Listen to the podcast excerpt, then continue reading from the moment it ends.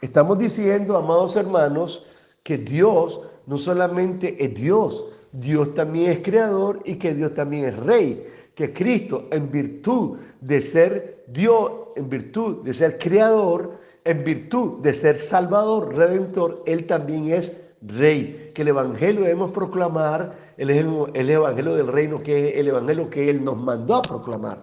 Pero hay otro principio que quiero compartir en esta mañana.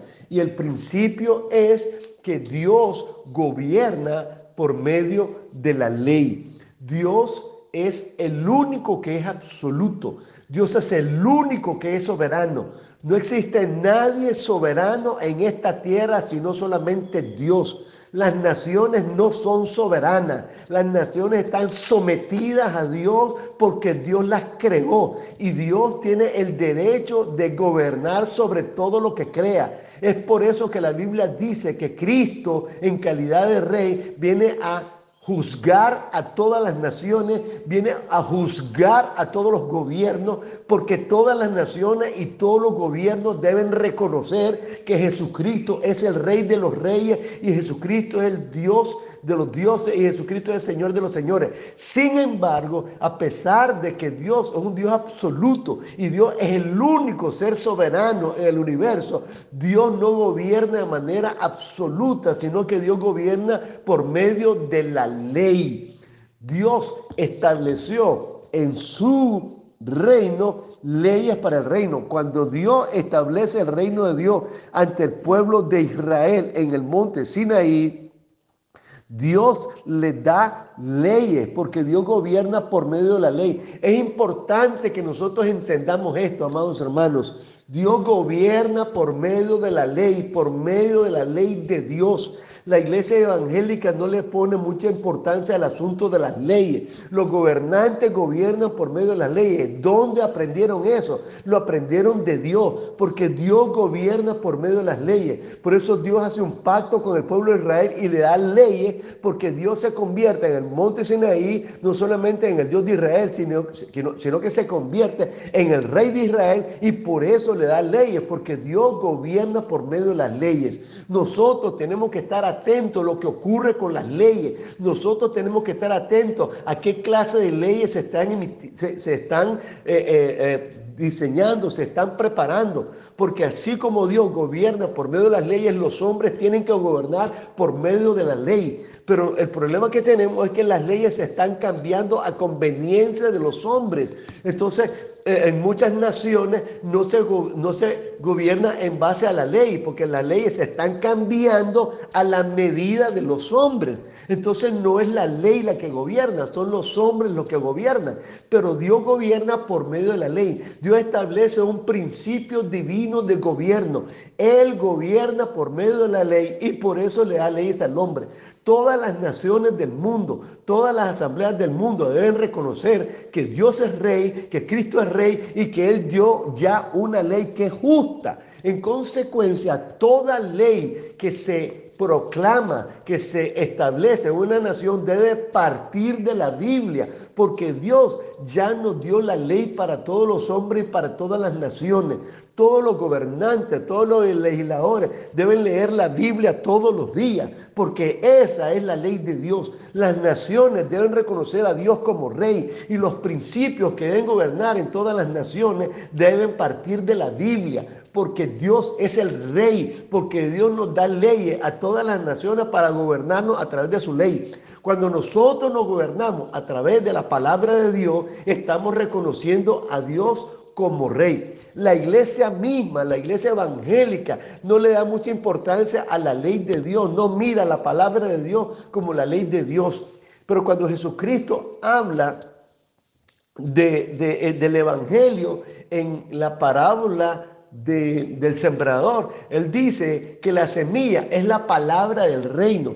Nosotros vemos la palabra de Dios como la palabra de Dios, pero la palabra de Dios no solamente es palabra de Dios. La palabra de Dios tiene que ver con salvación, porque la palabra de Dios nos hace hijos de Dios. Pero la Biblia dice, Jesucristo dijo que la palabra de Dios también es palabra del reino, porque Dios no solamente quiere tener hijos, Dios quiere tener un reino, porque Dios tiene el derecho de reinar y gobernar sobre, la, sobre toda la creación y sobre todo lo que crea.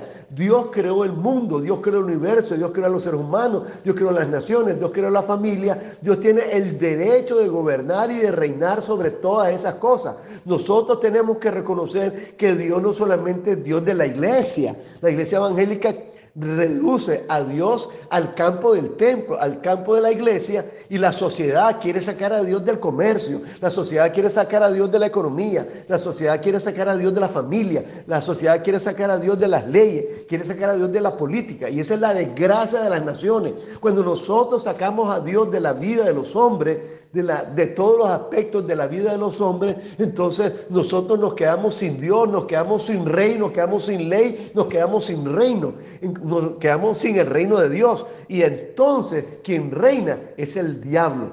Nosotros tenemos que reconocer que Dios es el rey y que Dios gobierna por medio de las leyes. Por eso debemos darle preeminencia a la palabra de Dios y debemos ver la palabra de Dios como la palabra del rey que debe gobernar nuestra vida, que debe gobernar la iglesia, que debe gobernar los ministerios y que debe gobernar las naciones y que debe gobernar la nación.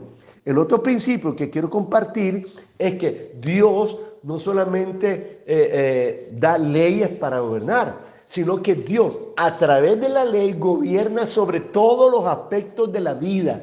En el pueblo de Israel Dios no solamente gobernaba en el templo, a través de la ley Dios gobierna sobre todos los aspectos de la vida, porque la ley de Dios gobierna sobre todos los aspectos de la vida.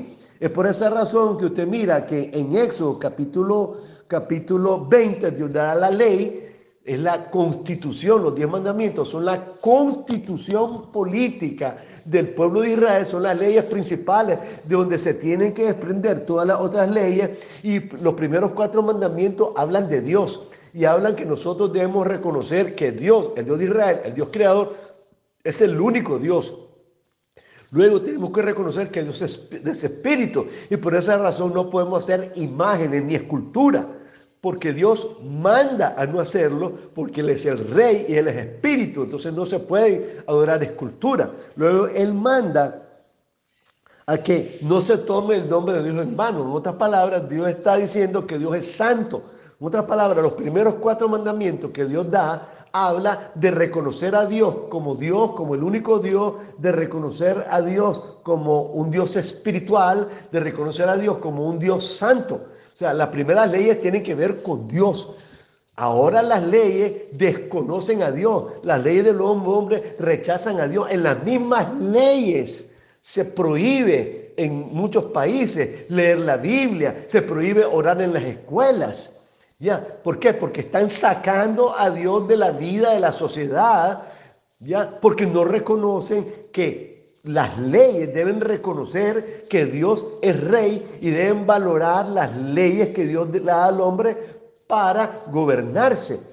Nosotros vemos que Dios también les dice a, los, diez mandamientos, honra a tu padre y a tu madre. Este mandamiento Dios le está dando leyes a la paternidad. Luego dice, no matará. Dios está dando leyes para proteger la vida. Dios está dando leyes para proteger la paternidad. Luego dice, no cometas adulterio. Dios está dando leyes para gobernar el matrimonio y para gobernar la familia. Después dice, no hurtará. Dios está dando leyes para gobernar y para proteger la propiedad privada. No hablarás contra tu prójimo falso testimonio. Dios está dando leyes para proteger y gobernar la honra de las personas. No podemos hablar de las personas testimonios falsos. No pueden estar hablando en base a chisme y en base a cosas que realmente nosotros no sabemos porque eso está en contra de la ley de Dios, porque Dios protege la honra de las personas. Y luego dice, no codiciarás la casa de tu prójimo, ni codiciarás la mujer de tu prójimo, ni nada de tu prójimo. Es porque Dios está protegiendo el corazón. Dios le está dando leyes al hombre para guardar su corazón de no andar codiciando cosas ajenas, porque ahí es el principio del pecado. Eso es lo que dice el apóstol Pablo en sus escritos, ya que, que si la ley no dijera, no codiciarás, no habría codicia. Entonces el pecado comienza en el corazón, por eso Dios manda al hombre a guardar su corazón no codiciando. Si usted puede ver en la ley de Dios, en la constitución política que Dios le dio a Israel, Dios gobierna su relación con Dios, Dios gobierna su relación con eh, la relación de la sociedad en el matrimonio, en la familia, en la propiedad privada, en, en, en, en, la honra de las personas, en el corazón de los hombres. En otras palabras, Dios no solamente quiere gobernar en la iglesia, Dios no solamente quiere gobernar en los púlpitos, Dios no solamente quiere gobernar en las denominaciones, Dios es rey sobre todas las cosas y Dios tiene el derecho de gobernar sobre todas las cosas, Dios tiene el derecho de gobernar sobre todas las naciones, Dios tiene el derecho de gobernar sobre todos los gobernantes, Dios tiene el derecho de gobernar sobre toda la familia, porque Dios es Dios, Él es el creador y es el rey sobre todas las cosas. En consecuencia, Él tiene el derecho de gobernar sobre todas las cosas. Ese es el evangelio que Cristo predicó. Cristo no solamente predicó salvación, Cristo no solamente predicó que Él iba a morir para salvar a los hombres, principalmente Cristo predicó el evangelio del reino, que Él es el rey de todas las cosas y que Él viene a traer su reino y Cristo va a juzgar a todos los hombres, va a juzgar a todas las naciones y Él va a establecer su reino. Aquellos hombres que lo reconozcan como rey van a salvarse y entrarán en el reino. Aquellas naciones que lo reconozcan como rey serán salvadas y serán bendecidas. En otras palabras, las naciones que a través de la historia han reconocido a Cristo como Rey, esas naciones han sido bendecidas, esas naciones han prosperado, esas naciones han hecho leyes justas porque parten de la Biblia para hacer sus leyes. Esos gobernantes son, son, son gobernantes que tienen la palabra de Dios en su vida y gobiernan a través de la Biblia. Sea, gobiernan a través de la palabra de Dios, porque Dios mismo gobierna el mundo y gobernaba a Israel a través de, la, de, la, de las leyes. Dios es un Dios que gobierna por medio de leyes. Tenemos, hermanos amados, que desarrollar una reforma en la iglesia. Nosotros no podemos esperar que las naciones cambien, que la nación cambie si la iglesia no cambia.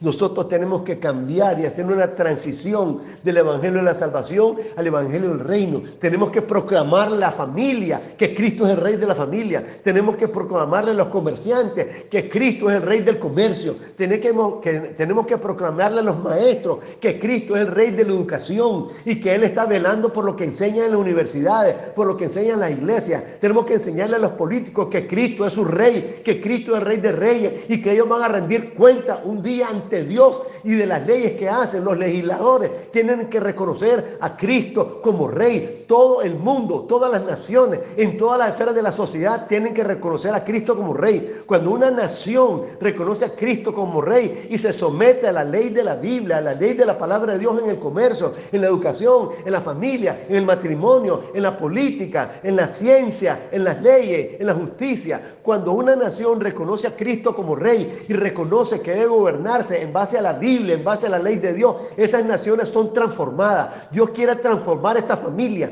pero esta, esta nación, pero primero tiene que transformar a la iglesia. Tenemos que ver la palabra de Dios como el evangelio del reino. Tenemos que ver la palabra de Dios, como dice Cristo en la palabra del sembrador, como la palabra del reino. Lo primero que tiene que cambiar es la iglesia. Cristo primero tiene que ser el rey de la iglesia. Cristo no es proclamado en la iglesia como rey. Por esa razón la iglesia no proclama a Cristo como rey. Por esa razón en el evangelismo y en las campañas evangelísticas Cristo no es presentado como rey, es presentado como salvador. Pero le cuento, Cristo ya no está clavado en una cruz. Cristo ciertamente murió clavado en una cruz, fue sepultado, pero el tercer día resucitó y hoy está sentado a la diestra de Dios. Y Él es el Señor y el Rey de todas las cosas, Él es el Señor y el Rey del universo, Él es el Señor y el Rey de la familia, de todas las naciones, de todos los gobernantes, de todos los políticos, de todos los, de de todos los hombres, Él es el Rey sobre todas las cosas y Él reina por medio de la ley. Amados hermanos, en conclusión, número uno, Dios es rey. No solamente Dios, no solamente es creador y no solamente es salvador. Dios es rey. Dios tiene el derecho de reinar sobre lo que crea y sobre lo que redime. Segundo, Dios gobierna por medio de la ley. Y Él establece leyes para todos los hombres. La Biblia para todos los hombres, para todas las naciones. Y tres, Dios gobierna sobre todas las cosas por medio de la ley y la ley de Dios es para gobernar sobre todas las cosas, no solo a la iglesia, no solamente en los pastores, no solamente en las denominaciones, para, sino para gobernar en las naciones sobre todas las cosas, sobre el comercio, sobre la educación, sobre la política, sobre el matrimonio, sobre la familia, sobre todas las cosas, porque Cristo es rey sobre todas las cosas. Por eso dice la escritura, que de Él y por Él y para Él son todas las cosas. Que Dios le bendiga.